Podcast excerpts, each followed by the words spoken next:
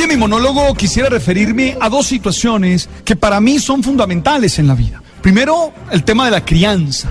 Y lo hago a propósito de una noticia que surgió en la ciudad de Cali. Esta mañana la contamos bastante, la compartimos bastante. Una señora, Mariluz, se encuentra con que su hijo hace actos de vandalismo, daña algo en el bus de mío, lo sube a las redes sociales, ella se entera y lo lleva ella misma a la policía para que se haga responsable del daño que ha cometido.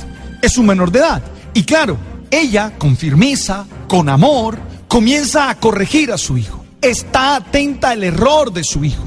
Usa las herramientas, las habilidades que tiene.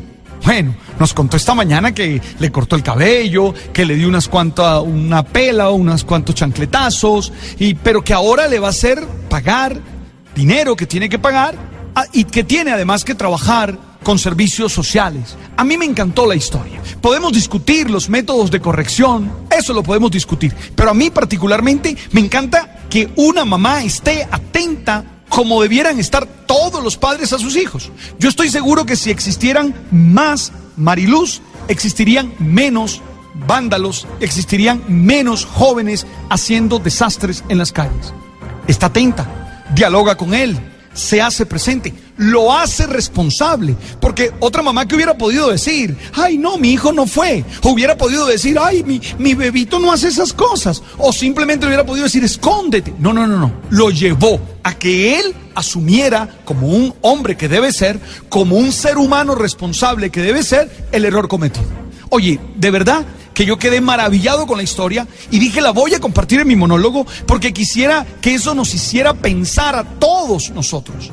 Mire, necesitamos una sociedad en la que los papás estén más atentos a sus hijos y en que los papás sean capaces de saber corregir a sus hijos, que los papás sepan dar buen ejemplo a sus hijos, que los papás puedan tener una buena educación, una buena comunicación con sus hijos. No podemos seguir en esta sociedad donde a los hijos los termina criando la televisión o las redes sociales o qué sé yo. No, tiene que estar presente el papá, tiene que estar presente la mamá y tiene que corregir. Ahora, los métodos ojalá sean los más adecuados. Ojalá el castigo tenga que ver con el error cometido.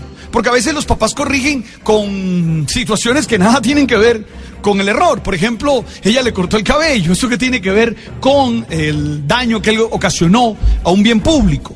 Pero lo importante es que haya corrección y que haya castigo. No le tengan miedo a las sanciones, no le tengan miedo a los castigos. Es que ahora, ay, se traumatiza, ay, seamos serios. De vez en cuando hace falta decir no se puede. Y hace falta decir no lo vas a hacer. Y hace falta decir quedas castigado. Bueno, encontrar castigos adecuados, de acuerdo, pero hay que hacerlo. Es que ahora le da un miedo. Y entonces tenemos padres que, ay Alberto, se me salió de las manos mi niño. ¿Y cuántos años tiene tu niño? No, ocho meses. No, a los ocho meses no se te sale de las manos. O me encuentro con esos papás pailas, como los llaman hoy, que padre, mi bebé, mi bebé. ¿Y cuántos años tiene tu bebé? 40. No, no, no, no, ya eso no es un bebé. Entonces yo creo que en eso hay que ser claro. Y segundo, tengo que ah, decirles que hay que actuar.